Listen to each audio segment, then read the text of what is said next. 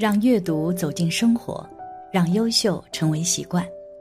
大家好，欢迎来到小叔说，小叔陪你一起阅读成长，遇见更好的自己。今天要给大家分享的是，新年万万别去这五种人家里串门，否则果报又快又猛。一起来听。新年马上就要到了，走亲访友是少不了的习俗。但大家万万别去这五种人家里串门，也不要邀请他们来做客，否则果报又快又猛。以前的时候，每年过年时，大家应该都会和父母一起去走亲访友。有的亲戚住在小山村，交通很不便，去了不仅要吃两顿饭，还要住一晚上。不管去哪个亲戚朋友家里，都会收到红包。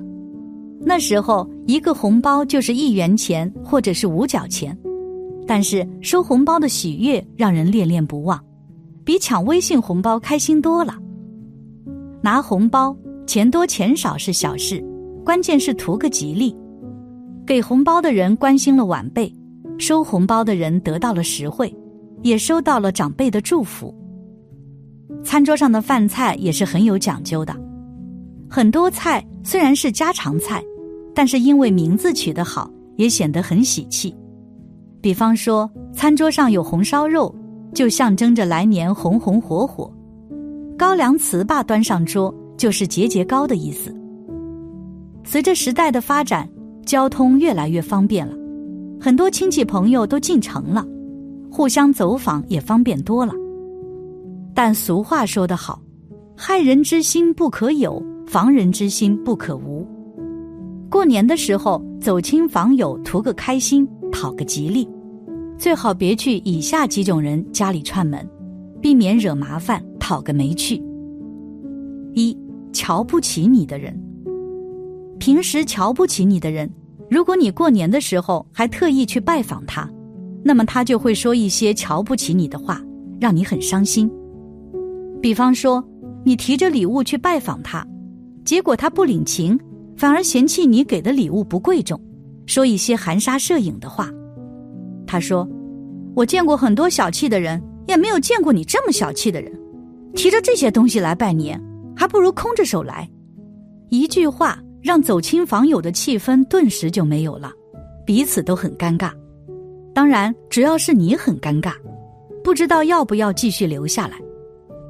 一般来说，瞧不起你的人总是说一些打击你的话。故意贬低你，新的一年你要努力崛起，再也不要被人小看了。二，逢人就诉苦的人，喜欢倒苦水的人应该很多。平日里别人向你倒苦水是信任你，你认真听他的话，可以让他的心情放松，也能够拉近人与人的距离。可是过年的时候，大家都要向往幸福，要学会忘记痛苦。点燃心中的希望。家家都有一本难念的经，谁的家里都有不愉快的事情，可不一定要说出来，更不能给外人知道。如果你去了亲戚朋友家做客，一进门就听到了诉苦的声音，心情肯定会不好。如果主人喜欢抱怨人生，那么身上就带着负能量，你和他在一起聚餐，也会被他的负能量感染。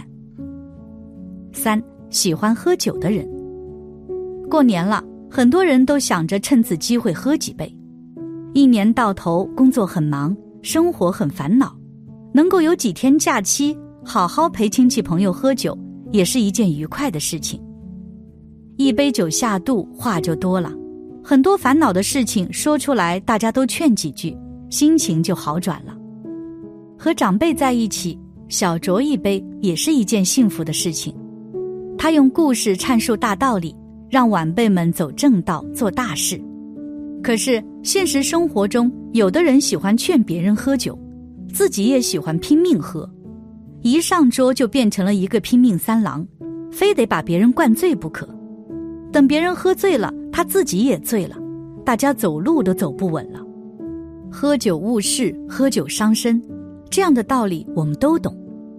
那么在走亲访友的时候，保持头脑清醒，不去喜欢喝酒的人家里走访，就可以免受醉酒的痛苦了。特别是开车的朋友，一定要拒绝喝酒，做到滴酒不沾。